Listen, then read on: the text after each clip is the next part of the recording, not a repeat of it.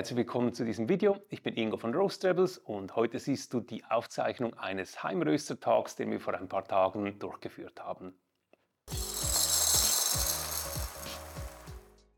Frank Koss von den Code Brew Beans in Rien hat die Initiative ergriffen. Er hat diesen Heimröstertag ins Leben gerufen und dann Philipp Schallberger von den Kaffeemacherinnen und mich eingeladen, gemeinsam mit einer Gruppe von Heimrösterinnen und Heimröstern verschiedenste Fragen rund ums Kaffeerösten zu beantworten. Es war wirklich ein spannender und intensiver Austausch. Das Ganze ging mehr als anderthalb Stunden lang. Du siehst jetzt den ersten Teil der Aufzeichnung und den zweiten Teil findest du auf dem YouTube-Kanal von den Kaffeemacherinnen. Den Link findest du unten. Falls du selber auch an so einem Anlass teilnehmen möchtest, dann schau gerne auf unsere Webseite. Wir haben verschiedene Webinare und Online-Sessions, die wir anbieten. Dort findest du die nächsten Termine. Jetzt wünsche ich dir aber gute Unterhaltung und hoffentlich auch viele spannende Erkenntnisse. Ich wechsle jetzt zur Aufzeichnung.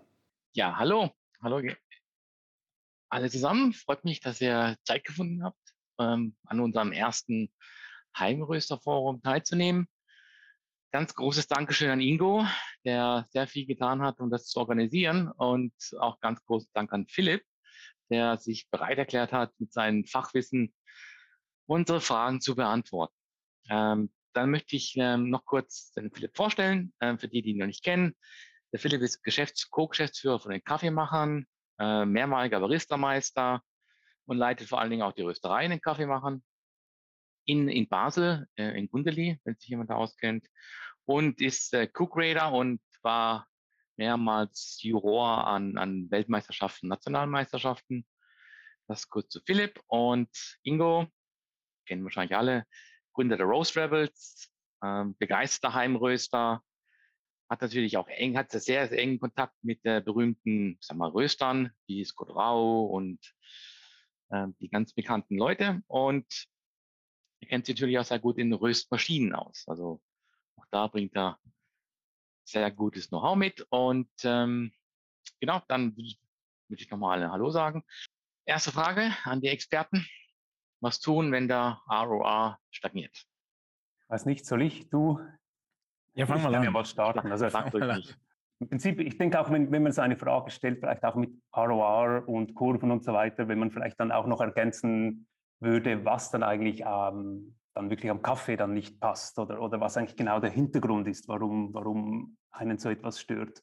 Aber jetzt grundsätzlich, ROR ist ja die Ableitung der, der, ähm, der Temperaturkurve.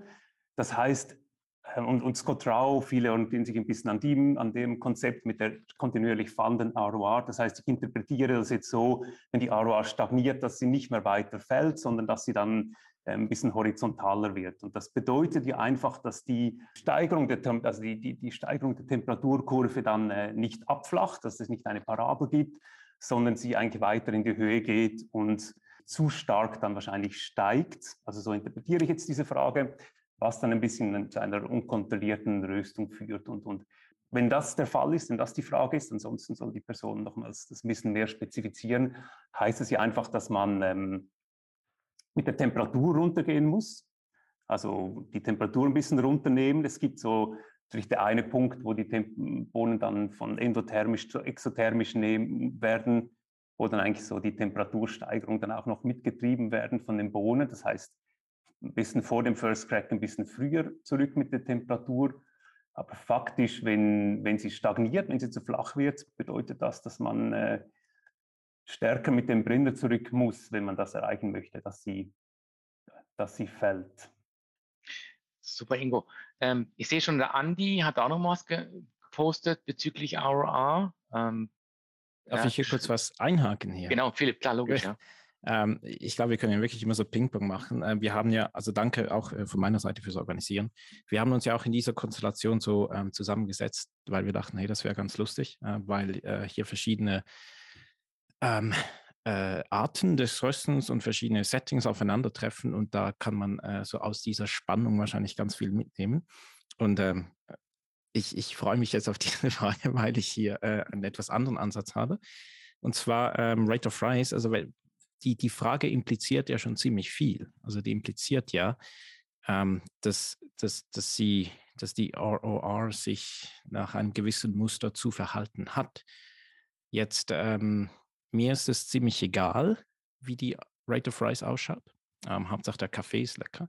Ich würde euch gerne mal kurz äh, einen Screenshot zeigen. Ähm, vielleicht rösten die einen von euch mit, mit Cropster oder mit einer ähnlichen Software. Ich zeige euch einfach mal kurz, äh, wie wir hier rösten mit äh, Cropster.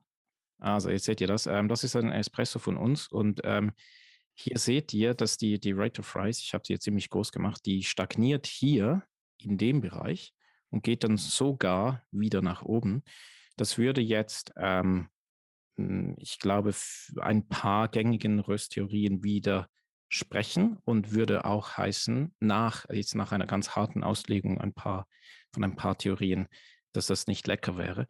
Aber das war eigentlich einer unserer erfolgreichsten Espresso, die noch ganz viele mochten. Ähm, und hier am Schluss haben wir die, die Rate of Rise nochmals, ja, hat die nochmals kurz angezogen vor dem ersten Crack und dann haben wir sie abfallen lassen.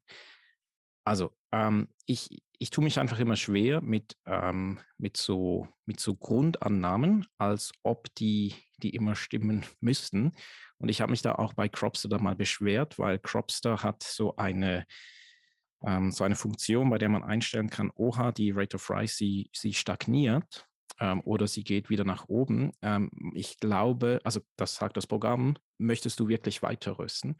Und ich habe mich dann beschwert bei Crops und gesagt, aber das könnt ihr ja nicht tun, weil dann suggerierte ja, dass das die, die einzige richtige Art zu rösten wäre.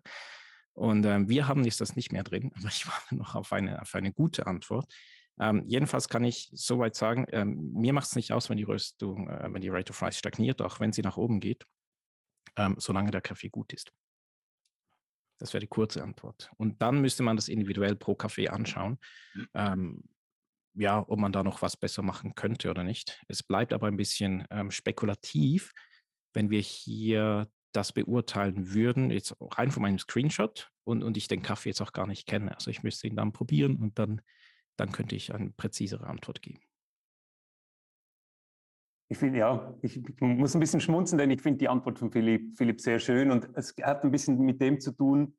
Ähm, ich, ich, sehe es auch häufig oder ich habe häufig die Erfahrung, dass ich von Leuten eine Kurve gesendet erhalte.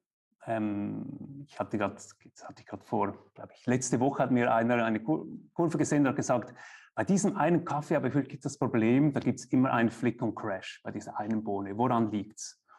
Und habe ich ihn gefragt, ja, was ist denn das Problem mit dem Kaffee? Schmeckt er dir nicht? Ähm, dann hat er gesagt, ich habe ihn noch nicht probiert, aber ich halte es einfach nach Scott Rau. Und das ist ein bisschen das, wo, wo wir einfach aufpassen müssen, dass wir ähm, ähm, eben diese Flicks und Crashes, dass wir, dass wir uns nicht in einem Detail versteifen, sondern vielleicht auch den Blick öffnen, was beeinflusst wirklich den Geschmack des Kaffees. Und da gibt es einfach ein, zwei Einflussfaktoren, die dominant sind, die einen riesen Einfluss haben auf den Geschmack.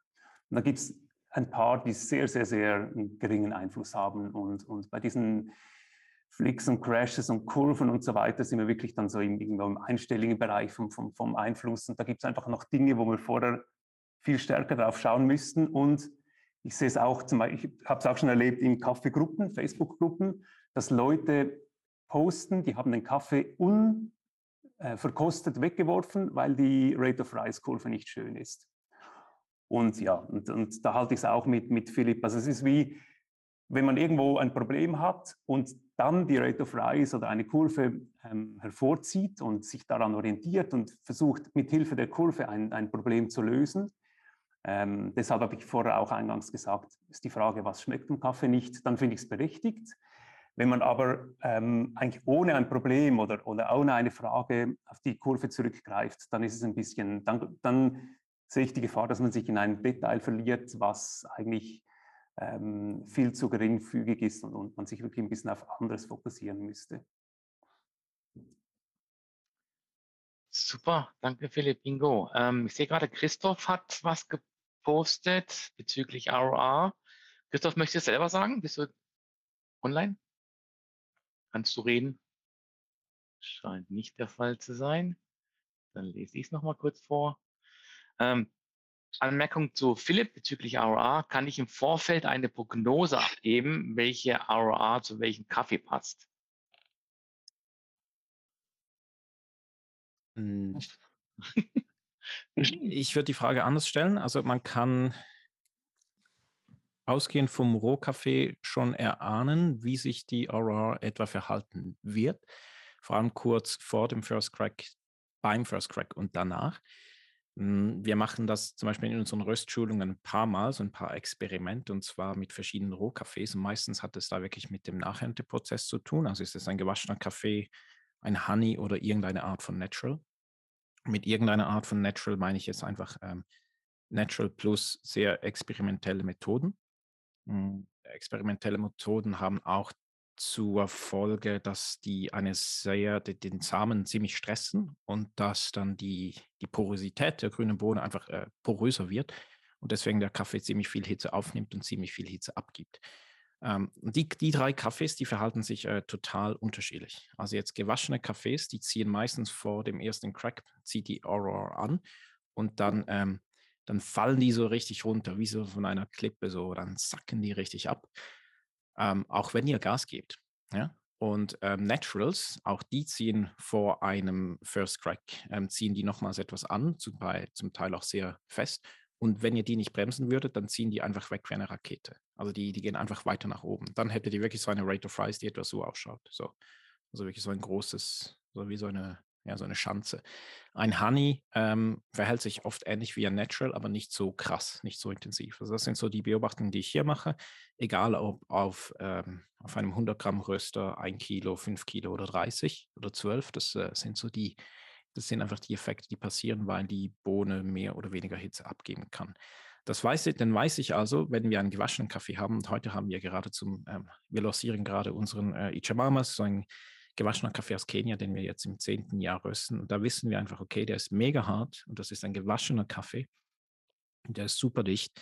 Da müssen wir mit echt viel Energie in den ersten Crack rein, sonst sackt er einfach mega ab nach dem ersten Crack und wir verlieren die gesamte Energie und kommen nicht auf die Endtemperatur, die wir wollen. Und dann wäre er zu, zu hell oder sogar äh, unterentwickelt.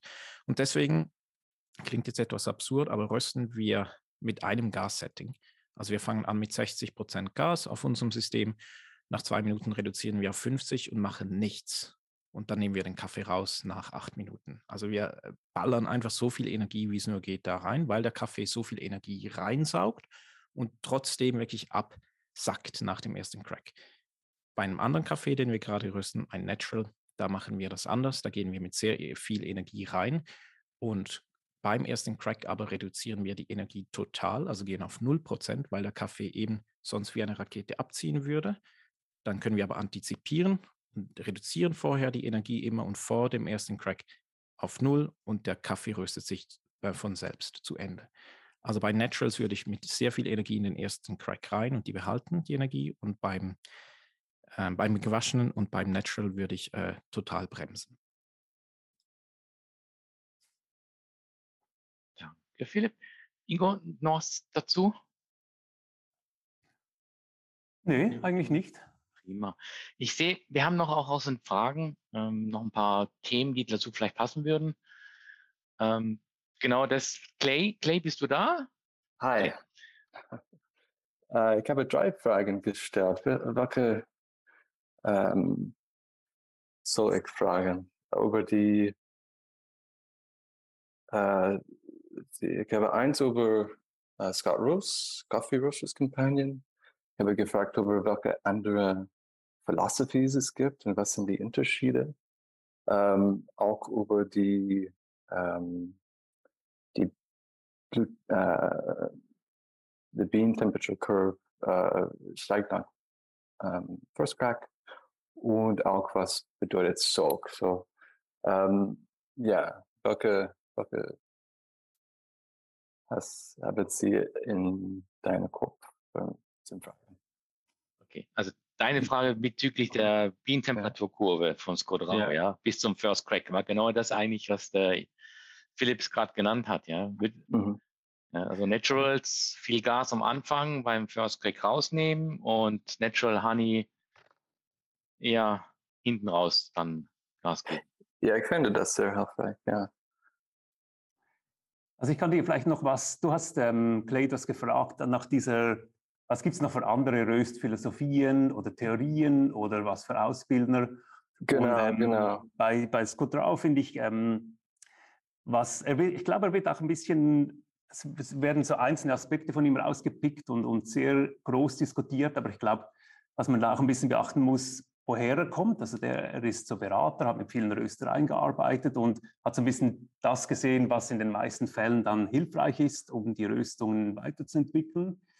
Ähm, und hat dann diese Tipps als Commandments ähm, bezeichnet im Buch, was dann wirklich so ein bisschen wie als Commandments in die Rösterwelt eingeflossen ist. Was bei ihm ja ein bisschen ist, also aus meiner Sicht sind das dann wirklich immer so einzelne Aspekte, die er betrachtet. Aber etwas, was ich ähm, aus seiner Lehre eigentlich wichtig finde, wenn das jeder Röster sich ähm, zu Herzen nimmt, was ihm extrem wichtig ist, ist die Konsistenz und die Kontrolle über die Maschine. Das ist eigentlich, das steht bei ihm so eigentlich über allem. Also das heißt, wenn du ähm, eigentlich Kurven hast und die kannst du übereinander legen, also das heißt, wenn du zeigst, du hast die Maschine im Griff, dann ähm, das ist eigentlich das, was er vermitteln möchte. Und ihm ist eigentlich, was ihm fast am wichtigsten ist, noch dieses Between-Batch-Protokoll, also dass man eigentlich auch zwischen den Röstungen und der Röstverlauf, dass man da ganz klare ähm, Prozesse hat. Und ich glaube, das ist etwas, was, was man gern mitnehmen kann. Aber was bei ihm jetzt nicht so ist, und da gibt es zum Beispiel andere wie äh, Morten Münchhoff hat das zum Beispiel ganz anders strukturiert oder auch ähm, Rob, Rob House, die eher ein bisschen von dieser Denke auskommen, was hat denn jetzt wirklich einen Einfluss auf den Geschmack des Kaffees? Und ähm, Morten hat ja da zum Beispiel auch ähm, sehr viele Erhebungen gemacht. Also ich weiß nicht, wer auch das Video mit ihm gesehen hat oder schon mal bei ihm in meinem Kurs war. Er zeigt es immer wieder. Er fühlt eigentlich immer mit den Leuten, die im Professional-Kurs sind, also wirklich top, top, top rösten, führt er seinen Test durch, wo er verschiedene Samples hat. Dann hat er eine Reihe von Samples, die sich in der Farbe unterscheiden, also im Röstgrad. Und dann hat er Samples, die komplett unterschiedliche Kurven haben, aber eigentlich den gleichen Röstgrad erreicht. Das eine ist dann, was er als gebacken bezeichnet, ein sehr schnelles und hat da ziemlich, also zum Teil extrem wilde Kurven. Und das Spannende ist, eigentlich, und da geht das Ganze wissenschaftlich an und die Erkenntnis ist eigentlich, sogar professionelle Röster können faktisch diese ähm, wilden Kurven, also dieses gebackene oder diese ähm, sehr kurzen Kurven nicht erkennen. Man kann das nicht rausschmecken. Was aber jeder kann und jeder trifft, sind die Farbunterschiede. Und er, er nähert sich ein bisschen von der Seite an. Das ist von ihm eine sehr, sehr wichtige Lehre.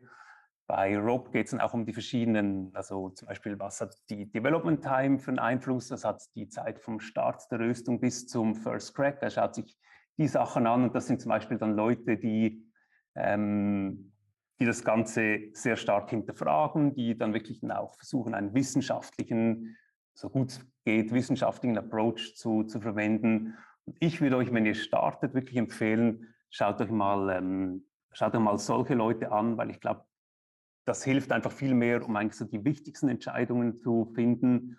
Und ähm, weiß Gott, ist es dann schon eher, da könnt ihr mal in ein QA gehen, wenn ihr dann mal professioneller Röster seid, könnt ihr einzelne Fragen stellen und kriegt dann sehr spezifische Antworten. Also ich würde es ein bisschen so halten.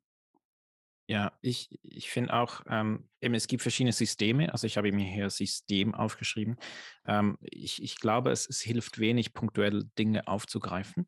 Also wie wir rösten, ähm, ist Boah, ich glaube, es gibt ein paar Überschneidungen so mit Scott Trow, es gibt ein paar Überschneidungen mit äh, Morten Münchow und sonst ist es eher so ein Mischmasch aus, aus dem, wie wir rösten gelernt haben, ähm, selber Beratungen machen und so. Und wir haben selber uns ein System gebastelt und, und es funktioniert. Und ich also ein Beispiel, ich habe ähm, kürzlich seiner äh, Rösterei geholfen in Tschechien. Ich war nie da. Wir haben uns einfach ein Jahr lang über Zoom äh, unterhalten. Ich habe da Ratschläge gegeben und die haben zuerst ähm, Scott Trow gelesen. Und alles, was ich ihnen gesagt habe, haben sie gesagt, ja, aber irgendwie Scott Trow sagt was anderes. Habe ich gesagt, ja, probier es doch trotzdem mal. Und dann haben sie das gemischt und dann hat es aber nicht funktioniert. Dann habe ich gesagt, ja, weil es ein anderes System ist und da würde ich mich einfach mal für etwas entscheiden, also für ein Scott-Trow-System, für ein Morte-Münchow-System oder für euer eigenes System, aber das mal durchziehen und dann verschiedene Übungen dabei machen und dann punktuell abändern. Aber jetzt ähm, zum Beispiel euren Ansatz nehmen und dann zum Beispiel die, den Rate of Rise-Ansatz von Scott Trow da reinzunehmen, das kann, aber muss nicht funktionieren. Also es kommt wirklich darauf an, auch wie, wie euer System ist und was ihr überhaupt rösten wollt. Äh, wenn ihr gerne kurze, knackige Röstungen machen wollt, dann kann das sehr gut funktionieren. Wenn ihr aber meistens über zwölf Minuten röstet und auf kleinen Röstern, dann wird es verdammt schwierig, so einen äh, Scott Row-Ansatz zu folgen, ohne dass ihr den Kaffee backt. Ähm, das, das sind einfach auch, da gibt es so Limits vom, vom System. Und da würde ich euch raten, einfach mal euer Ding zu machen, ähm, verschiedene Meinungen aufzunehmen, zu probieren und wenn es lecker ist, ist es okay. Und dann mal punktuell ranzugehen. Ähm, ich finde ähm, den, den, äh, den Bullet-Kurs von, von Morten Müncher auf, ähm, ich habe den selber mal, mal durchgemacht. Ich fand den richtig gut. Ich fand den sehr ähm, methodisch. Also das finde ich gut. Also da merkt man, wo er herkommt, so aus der Wissenschaft. Und das, Wingo das aufgezählt hatte, ich finde, das hilft eben sehr gut. Und, und das gibt auch so, ähm, so Grundrezepte, die, die finde ich helfen, auch so mein, sich um eine Meinung zu machen. Also wirklich mal verschiedene Röstungen also zum Beispiel den gleichen Kaffee verschieden zu rösten, sagen wir mal sechs, acht, zehn, zwölf Minuten und dann einfach mal blind verkosten und schauen, was einem schmeckt. Und nur das zu verkosten und dann kann man immer noch die Rate of Fries anschauen. Und wenn die Rate of Fries äh, unschön ausschaut, ja, hm, don't be, dann ist es halt so. Ne? Und, und wenn, sie, wenn sie schön ausschaut, dann ist auch schön. Aber ähm, es geht dann wirklich eher bei der Übung auch darum zu sehen, okay, was, was sind Zeiten, die Spaß machen auf dem Röster äh, wo ich rösten möchte. Und vielleicht noch mal kurz zur Ausgangsfrage von Clay ähm, zurückzukommen. Ich glaube, so verschiedene Röstsysteme, mh, hm, ich glaube, da muss man auch ganz klar pro Produktkategorie unterscheiden, wenn man möchte. Also wir machen das. Jetzt ein, ein Scott Rao zum Beispiel mh, hm, hat auch so ein System, da kann man oft, ähm, sage ich mal, eine Röstkurve nehmen und die, die Entwicklungszeit verlängern. Und so würde er unterscheiden zwischen Filter und Espresso. Ähm, es gibt andere, die sagen, wir machen Omni-Roasts, also wir machen eine, ein Röstprofil für beides. Hm, das ist weniger mein persönlicher Geschmack. Ich finde das immer eher so ein, ähm, ein Kompromiss äh, zwischen zwei Getränken.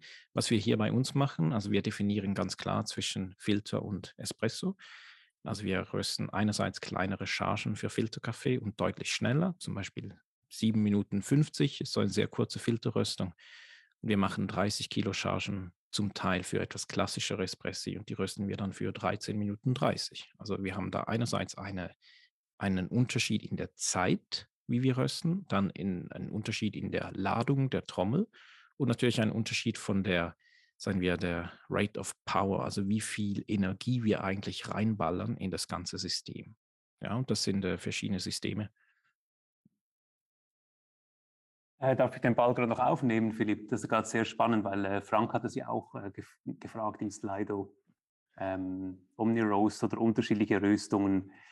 Wenn ihr aber für Filter röstet, röstet ihr in der Regel auch heller und für Espresso dunkel. Ja. Das heißt, faktisch nehmt ihr dann schon eine Entscheidung ab. Oder weil ich frage ein bisschen deshalb, weil ich habe eher wiederum das Omni-Roast-Konzept im Kopf. Ich gehe einfach auf einen Röstgrad oder ich möchte, dass eine Bohne bei einer Farbe das Beste herausholen und kann die Bohne ja dann verwenden, wie ich möchte. Also ich kann zum Beispiel auch einen hell gerösteten Kaffee, der vielleicht so ein typischer Filterkaffee ist, äh, als Cappuccino verwenden mit der schön warmen Milch und dann, dann habe ich den im Siebträger zubereitet, eigentlich ein Espresso gezogen. Ähm, wie siehst du das? Also muss man dann für unterschiedliche Anwendungsgruppen unterschiedlich rösten oder ist es faktisch einfach eine Entscheidung, die man abnimmt, weil Filterleute eher heller trinken und Espresso-Leute eher ein bisschen dunkler? Ich glaube, es kommt ganz auf den Markt drauf an. Also ich ähm, unterhalte mich gerne mit, mit Drop Coffee, den Schweden. Und da die Joanna, die Alm, die sagt auch, naja, wir rösten Kaffee auf den perfekten Punkt. Und ich widerspreche dann immer, ja, was ist denn der perfekte Punkt? Und für wen und für welches Getränk? Und ich bin da eher so ein Getränkegetriebener und frage mich ja, wer macht am Schluss dieses Getränk wie? Und wenn wir davon ausgehen, dass Espresso ein kurzes Getränk ist, ich sage jetzt mal 18 Gramm Kaffee auf 50 Milliliter Wasser in etwa 30 Sekunden, dann verdichtet sich da natürlich alles. Also Süße, Säure, Geschmack, alles verdichtet sich da. Ähm, ich mag da eine andere Art von Kaffee, als wenn ich einen Filterkaffee mag. Und da mag ich eigentlich sehr helle, sehr aromatische, ähm, sehr balancierte, viel Süße, viel Säure Kaffee. Und da muss ich anders rösten und ich wähle auch andere Rohkaffees aus, da zu rösten. Und deswegen gehe ich wirklich vom Getränk aus und überlege mir auch, wer macht diesen Kaffee. Und dann ist es ja noch so, dass wir uns in einen Markt bewegen, da gibt es natürlich auch ganz viel äh, Vollautomaten-Kaffee. Und diese Kaffees, die so wie wir rösten, Espresso und Filter, die passen nicht für Vollautomaten. Also wir lancieren jetzt gerade einen Kaffee, der für Vollautomaten passen soll, ähm, weil das einfach auch eine Realität ist. Und ich glaube, es hilft sich auch als Rösterei. Also wir leben auch vom Rösten. Ich muss das natürlich auch so sagen. Ja, also so ähm, dieses Jahr werden es wahrscheinlich äh, 24 Prozent des, des totalen Umsatzes sein, mit, mit dem wir mit Rösten Geld verdienen. Und da möchten wir auch verschiedene Märkte ansprechen. Und ähm, da gehört das auch dazu. Also ist es was für ein Espresso, ist es ein Vollautomatenkaffee oder Filter? Und da die Entscheidung äh, wegnehmen, weil unsere Kaffees dann auch nicht günstig sind und ich eher äh, jemanden einfacher zufriedenstelle als frustriere, wenn ich sage, dieser Kaffee ist super hell geröstet und du kannst einen Espresso haben, aber du brauchst erstens eine Nischmühle und zweitens eine Lamazocco GS3, sonst schmeckt das Ganze nicht. Also wir möchten da versuchen, eigentlich auch wirklich so jeder mit einem Billo-Material auch irgendwie äh, zufriedenstellen zu können. Deswegen eigentlich so dieser klare Fokus auf Getränk. Danke, Philipp. Michael, du, hast, du hattest die Hand gehoben. Ja, hört ihr mich? Yep. Ah, perfekt, mein Mikro funktioniert. Ja, genau. Letztendlich heißt das ja, wenn, wenn wir jetzt am Anfang am Rösten sind, als das jetzt lernen, ich bin ja auch noch nicht so lange dabei. Ähm, Grundidee ist ja schon mal, in welche Richtung gehe ich, gehe ich Richtung Getränk, so wie der Philipp sagt, was möchte ich denn eigentlich mal machen? Und dann sein Röster, sein System ja wahrscheinlich ein Stück weit kennenzulernen, so gewisse Grundparameter mal verstehen, was hat eine Endtemperatur auf Einfluss und sonst was, vielleicht mal so ein Basisprofil zurechtlegen und sich dann einfach mal ja, experimentieren und rantasten. Wie verändert das den Geschmack? Was hat den Einfluss, die, den Stellhebel, was ich Menge, Temperatur, Länge, äh, einen Einfluss auf meinen, meinen Geschmack und, und dann mal ein bisschen rumprobieren und, und dann seine eigene Röstsprache wahrscheinlich funktionieren, äh, äh, herausfinden, ja.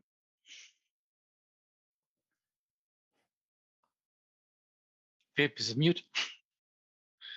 Falls du was sagen möchtest. Ich kann nur nicken. Hi Michael, ja. Hi. Ja. Genau.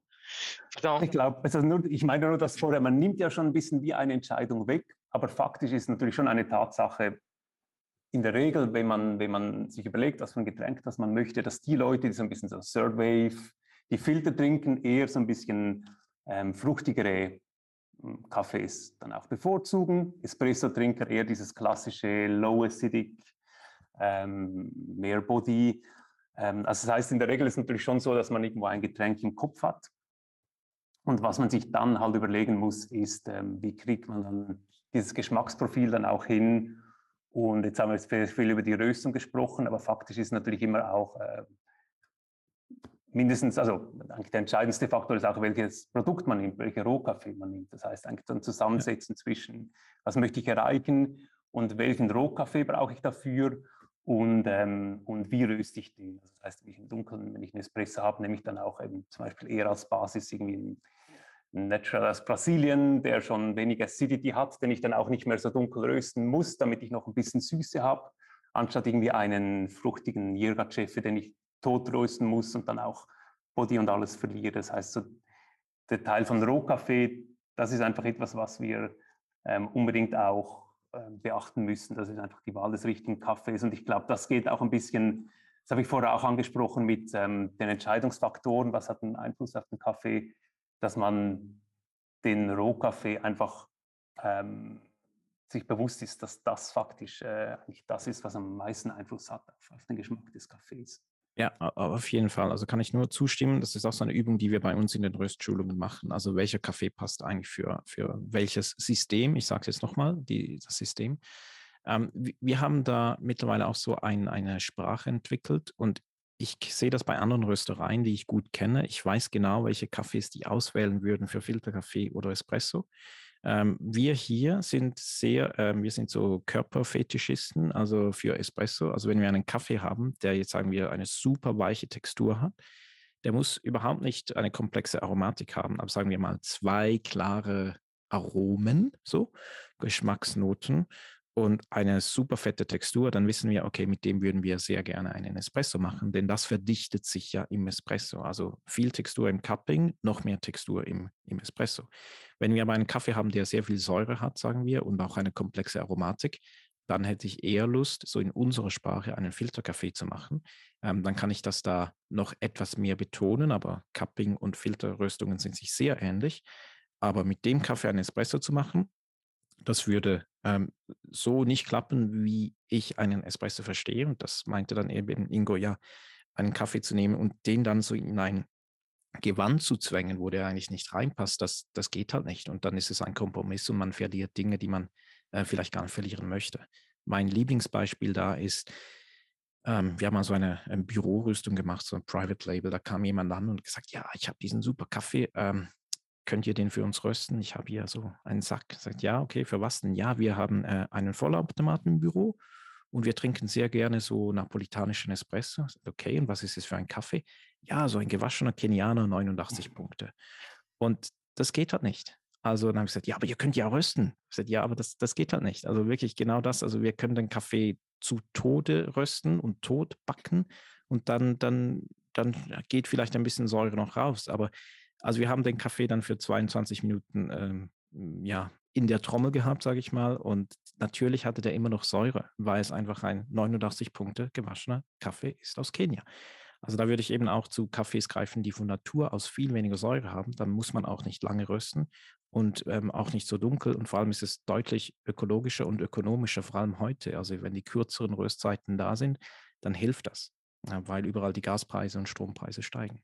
Deswegen, auch deswegen würde ich raten, kürzer zu rösten und Kaffees zu nehmen, die das machen können. Oh, vielen Dank. Ähm, vielleicht also ich habe gesehen, es gibt Fragen zum, zur Lagerung von Rohbohnen und vielleicht können wir das nachher noch mal ein bisschen aufnehmen. Äh, ich würde jetzt gerne eher mehr so in dieser Rösttechnik bleiben, ähm, wenn das okay ist. Das heißt, da gab es gerade vom, vom Dario ähm, eine, eine Frage. Dario, kannst du reden? Hallo, ja, kann ich. Hi Dario. Hallo. Ähm, welche Frage meinst du bezüglich letzte habe ich jetzt gesehen, in Farm mit dem Bullet, äh, entwickeln, Espresso. Ja, also es war packen. mehr noch eine Anmerkung zu dem, was, was Philipp vorhin gesagt hat, weil ich dieselbe Erfahrung gemacht habe, also mit diesem, mit diesem Scott Rao-Prinzip, dass ich, ich habe mich auch am Anfang so darauf fokussiert, oh, die, die, die Rate of Rise darf ja nicht in die Höhe gehen und wenn sie das tut, dann, dann wird der Kaffee nicht gut und irgendwie muss ich mich bei einigen Bohnen, die ich röste, einfach davon trennen, von diesem von diesem Glauben an diese immer sich stetig sinkende Kurve, weil es einfach nicht funktioniert für den Kaffee, den ich röste.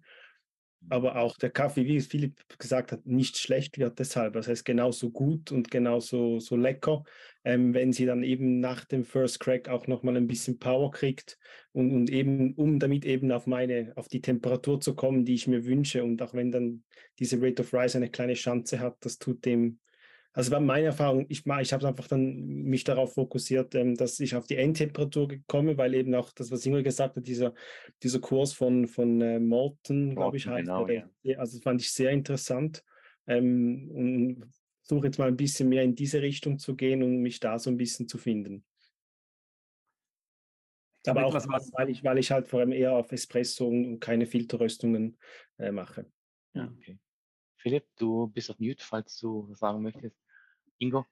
Ja, etwas, was ich einfach noch ähm, auch mitgeben möchte, weil ich halt häufig Röstprofile sehe von Leuten, die mir das senden oder in Gruppen posten. Und ich habe vorher Philipp gehört. Philipp hat auch, ich weiß, er hat, glaube ich, vor ein, zwei Jahren mal einen Instagram-Post gemacht, da hat er so von Lazy Roasting gesprochen. Und das finde ich schon noch spannend, wenn man so Leute anschaut, wie die eben so sehr erfahrene, gute Röster, wie eben Philipp, aber wenn man auch schaut, irgendwie eben wie mit Morten, mit Rob oder auch, äh, man kann sich auch Meisterschaftscafés anschauen, da gibt es erstaunlich wenig Änderungen, die vorgenommen werden während der Röstungen. Also beispielsweise den, den, den Airflow, also Morten beispielsweise setzt einen Airflow einfach nur auf einer Stufe. Ich habe das jetzt auch angefangen, nichts am Airflow zu verändern, einfach Stufe 3. Und nichts am Drumspeed zu ändern, sondern einfach nur mit möglichst wenig Temperaturänderungen zu fahren. Und das ist einfach etwas, was ich häufig sehe, wenn, wenn Leute am, Anfang ein bisschen unsicher sind in den Röstungen, die Profile senden, da sehe ich, da gibt es extrem viele dann Abstufungen und Änderungen dann im Airflow und in den Temperaturen, also so zweimal pro Minute eine, eine Brenner-Setting-Änderung. Und ähm, da einfach auch der, der Hinweis, und da kann sicher gerne Philipp noch mehr dazu sagen, ähm, auch von wegen eben, was und wie soll man überhaupt eine Röstung dann äh, ähm, beeinflussen, wie viele Settings soll man ändern, aber da auch dann wieder der Zusammenhang mit dem, mit dem, mit dem Reading, dass man sich da ein bisschen entspannt und sich auch ein bisschen bewusst ist, dass ähm, auch diese Readings, die man hat von gerade auch der Bohnensensor, der ist ja relativ langsam. Das sieht man jetzt gerade, wenn man es zum Beispiel vergleicht mit dem IBTS oder auch wenn man halt schaut, alleine schon die, die, ähm, der Turning Point, wie langsam eigentlich diese, diese Sonde liest. Das heißt, wenn man jetzt irgendwo Veränderungen vornimmt und dann erhofft, dass sich gleich die BT dann ändert, ähm, dann ist man erstens immer ein bisschen verzögert und zweitens, wenn man dann noch an Temperatur, am Airflow ändert und arbeitet, dann ähm, kann man ganz die Kontrolle über die Röstung verlieren, ähm, also dann einfach auch teilweise den, die BT-Probe beeinflusst und die BT-Probe dann etwas anders liest, als eigentlich wirklich dann aus dem Bohnen herauskommt. Man so grundsätzlich ein falsches Bild hat und dann eigentlich gar nicht mehr richtig die Kontrolle hat über die Röstung. Also hier, weiß nicht, Philipp, kannst, vielleicht kannst du was sagen, aber meine Beobachtung ist einfach, dass viele Röster, die auch wirklich sehr, sehr guten Kaffee rösten, mit sehr wenig Interventionen arbeiten? Ähm, ich, ich würde das sowieso empfehlen, also wie du sagst, mit wenig ähm, Intervention zu arbeiten. Denn ähm, Röstmaschinen sind ja, haben ja einen Zweck, also die müssen ja rösten. Und ich glaube, man kann denen das Feld überlassen, dass sie das ziemlich gut können. Also ich verstehe so Röster eigentlich wie eine Titanic und es fällt einem eigentlich ziemlich schwer, eine Titanic so herumzureißen. Ich glaube, es ist eher wichtig, die auf Kurs zu bringen, dann einfach machen lassen. Also ähm, eigentlich möglichst wenig eingreifen.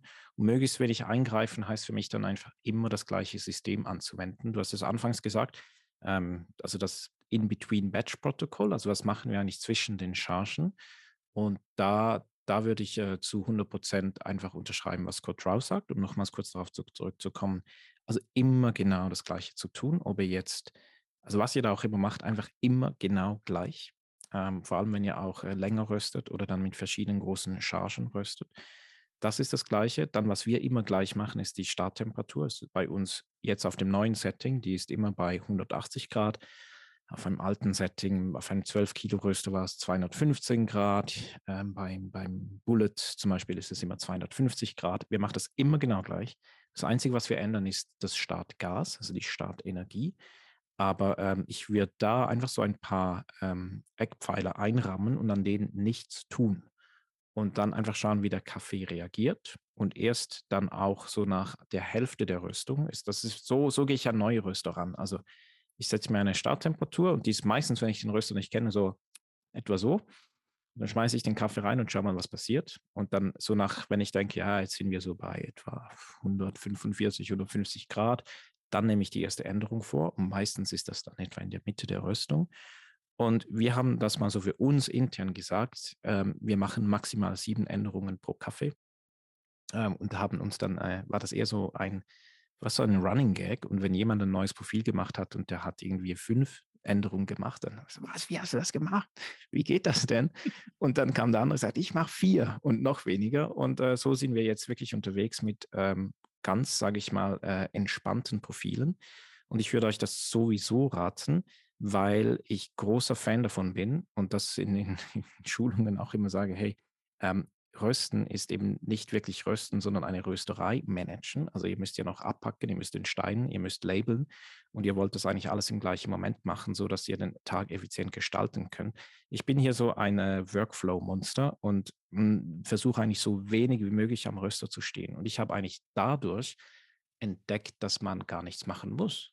Ähm, als ich begonnen habe zu rösten, ähm, war ich zwölf Stunden nicht auf dem Klo und dachte, das geht ja nicht. Und ich habe nichts gegessen. Ist ja völlig doof. Also muss man sich da irgendwie künstlich Pausen einbauen. Wir haben gemerkt, naja, wir müssen ja nicht daneben stehen, sondern wir müssen so viel Sicherheit gewinnen zur Maschine und so wenig tun, weil die Maschine eine Titanic ist, die kann das. So, und dann mit dem Ansatz haben wir einfach immer weniger gemacht und äh, so ist es bis heute. Wir haben ziemlich viel Zeit während dem Rösten, um andere Dinge zu machen. Ich finde es noch spannend, wenn du, wenn du sagst, ich weiß nicht, äh, Frank, wenn es okay ist, wenn ich das noch aufnehme, weil es war ja, im, im Slido nach dem, nach dem Soak.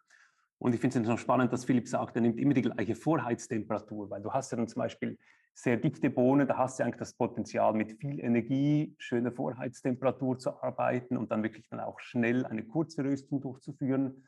Während wenn du dann mit gleich viel Energie bei einer sehr äh, einer Bohne mit weniger Dichte arbeiten würdest, ja dann eigentlich das, das Risiko hast von Scorching. Siehst du das nicht so oder führst du dann bei weniger dichten Bohnen einfach einen Soak durch oder Äh, vielleicht kannst du auch noch auf das Thema Sog noch ein bisschen mehr eingehen, weil das war auch eine Frage im, im Slido. Ja. Ja, es sind zwei verschiedene Fragen. Ich würde die, die zweite Teilfrage, den Soak, äh, nachher versuchen zu beantworten, aber ich dir jetzt schon, dass ich das nicht kann. Ähm, aber ich bleibe bei der Starttemperatur. Also ich finde, da gibt es einfach nur geringfügige Unterschiede. So am Anfang, ähm, so was wir ja machen, ich, ich tue mich ähm, etwas schwer mit dem Begriff der, der Trocknungsphase, ähm, weil ich keine Lust habe, den, ähm, die Bohne auszutrocknen, sondern was ich ja möchte, ich möchte die, die, das Wasser, das, das frei verfügbare Wasser im Samen aufheizen, so da, damit sich die, die, die Temperatur möglichst schnell in, im Samen verteilt und ich die Bohne gleichmäßig aufheizen kann. Ähm, und deswegen geben wir da einfach sehr viel Energie am Anfang. So. Und das ist äh, ebenso ein probates Mittel wie höhere oder tiefere Starttemperaturen. Ich kann es einfach sagen, vor allem wenn man dann auch mit, äh, sagen wir, etwas größeren Maschinen, ich sage größer jetzt ab 6 Kilo, dann auch arbeitet, das sorgt glaube ich, nach meiner Idee für unnötig Unruhe, immer auf eine gezieltes, äh, gezielte Starttemperatur zu kommen. Ähm, vor allem, wenn man auch verschiedene Kaffees röstet. Also, und wie gesagt, ähm, Titanic, auch wenn jemand im Chat schreibt, die war auch nicht wirklich erfolgreich. Ich kann sagen, es funktioniert trotzdem. Äh, das geht nicht kaputt. Ähm, also wenn man da einfach den Röster irgendwo immer wieder runterkalibriert, dann ist es einfach auch so, dass er nicht überhitzt über, über den ganzen Tag. Also wenn ihr da mal so 30 Batch an einem Tag macht und immer eigentlich eher eine, sagen wir, tiefere Starttemperatur habt, dann heizt der Röster sich auch graduell nicht auf. Aber diese, diese Schwankungen, ähm, ich finde die, ich finde die, die krass, weil wir dann auch wirklich, ich finde, es geht ziemlich lange, bis die Temperatur dann stabil ist. Es geht ja nicht nur um die die Bohnentemperatur, sondern auch um die, es geht ja auch um die Trommeltemperatur. Und je nachdem, was euer Röster sagt, also ist es jetzt, äh, ja, ist es Drum Temp oder ist es Exhaust Temperature oder was auch immer, je nachdem, was für ein System ihr verwendet. Aber es geht ja um beide Temperaturen. Und die Bohnentemperatur, die kann ziemlich schnell variieren, aber ein Gehäuse dann auf eine höhere Temperatur zu bringen, auf eine tiefere Temperatur, was wir eigentlich brauchen, das ist die entscheidende Temperatur. Ähm, da da kann es schneller oder langsamer gehen. Und das fluktuiert halt deutlich stärker auch, ähm, je nachdem, wo ihr röstet. Also ist es kalt, ist es warm, ähm, hat es viel Luft rundherum oder nicht. Ähm, und deswegen versuche ich da eigentlich eine eher tiefere Starttemperatur konstant zu halten und einfach mit mehr oder weniger Starkhaus zu arbeiten. Das ist mal so der erste Teil. Soak, also ich glaube, ich würde die Frage zurückgeben und auch in die Runde, aber ich, ich habe so eine Idee, was der Soak ist. Also ich weiß, was es ist ich kann aber nicht sagen, woher das, das kommt. Ich habe eine, eine ziemlich scharfe Hypothese, und zwar, dass es ein sehr angelsächsisches Modell ist. Ich kenne das vor allem von ähm, amerikanischen Röstern, ähm, die auf schweren alten Gusseisenmaschinen gestartet haben, also Blue Bottle Intelligentsia Stumptown. Ich war mal da vor mehr als 10, 12 Jahren bei den Röstereien Counterculture auch. Ähm, und die, die haben halt viel geröstet, äh, auch große Mengen, aber ähm, der Röster war so heiß und die mussten dann irgendwie die, ähm, etwas Energie rausnehmen. Die haben gesagt, aha, wir nehmen einfach den Kaffee, um die Energie rauszunehmen, also den kalten Kaffee. Ähm, und haben dann gemerkt, ja, wir müssen immer noch bremsen und haben, sind runter vom Gas. Ähm, und das war dann scheinbar ein probates Mittel. Und haben sich dann aber auch so, so festgeklammert, sage ich mal, an einer Röstkurve, weil da vormals, also wirklich vor allem nach Bodentemperatur geröstet wurde. Ich kenne das so zumindest bei Counterculture, habe ich das so gesehen. Und sind da so die haben gesagt, wir machen einfach einen geraden Strich. Also so, wir gehen runter und dann rösten wir einfach die, das, die, die Bodentemperatur muss einfach gerade sein. Das haben sie erreicht, wenn sie einfach einen Soak gemacht haben für etwa 90 Sekunden, dann Vollgas gegeben haben, dann einfach so wie eine Rakete geröstet haben. Und so haben sie jeden Kaffee geröstet. Ähm, ja, und für mich war das immer so ein eher so ein grafischer Ansatz, sage ich mal, äh, Kaffee zu rösten. Ich, ich, ich habe das auch nie verstanden, ähm, warum man das machen soll. Ähm, ich ich, ich, ich bis jetzt nicht. Also wenn mir das jemand gut beantworten kann, dann sehr gerne. Ähm, wir machen auch so Übungen bei uns im, im Röstkurs mal, also ähm, mit Soak, ohne Soak. Ich finde den Kaffee nicht schlecht, ich finde ihn auch nicht gut, ich finde ihn einfach anders. Also ähm, ich kann da sensorisch was abgewinnen, aber ich wüsste nicht, äh, warum man das machen muss. Super, Philipp, danke. Vielleicht, Philipp, vielleicht noch ein Kommentar von mir. Ähm, der André hat ja seine, seine Theorie mit dem Soak. Ähm, also ich sage es einfach mal. Also André ist äh, ein Röstmeister aus Hochstrasser und äh, ist auch bei den, beim Philipp äh, ist bei den Kursen dabei und seine Philosophie ist ein bisschen, wenn du einen Soak machst, dann verbreitest du die Säure des Kaffees oder Kaffeebohne ähm, und ohne Säure, also ohne, sorry, ohne Soak, hast du eigentlich eine Spitzensäure. Das heißt, wenn du jetzt im Rohkaffee hast mit viel Säure und im End, also in der Tasse sozusagen, ähm, das Produkt dir so eine scharfe, aggressive Säure hat, kann das unter anderem daran liegen, ähm, dass eben die Säure vom Rohkaffee her, hoffentlich die Zubereitung nicht falsch ist, ähm, zu viel Säure hat. Und das kann man laut André mit, ähm, einem Sog von ein, eineinhalb Minuten im Prinzip ein bisschen abschwächen. Ja, so seine Theorie. Aber ich muss sagen, also auch zu den Fragen, also Ingo, willst du noch was sagen? Nee. Gut. Ähm, einfach auch. Nee, Clay, du hast Fragen. Komm. Nur kurz. Äh, Gustav, was, was bedeutet ein Soak? Ist ein Soak, wenn, wenn man den Maschinen heiß genug macht und dann den Bienen, die, die Bohnen äh, rein magst und dann kein Gas für 90 Sekunden und dann Vollgas? Ist das ein Soak? Ja, es kann 30 Sekunden sein, 60 Sekunden, 90, aber einfach, dass man kurz mit dem Brenner sehr stark runtergeht. Okay, thank you. Danke.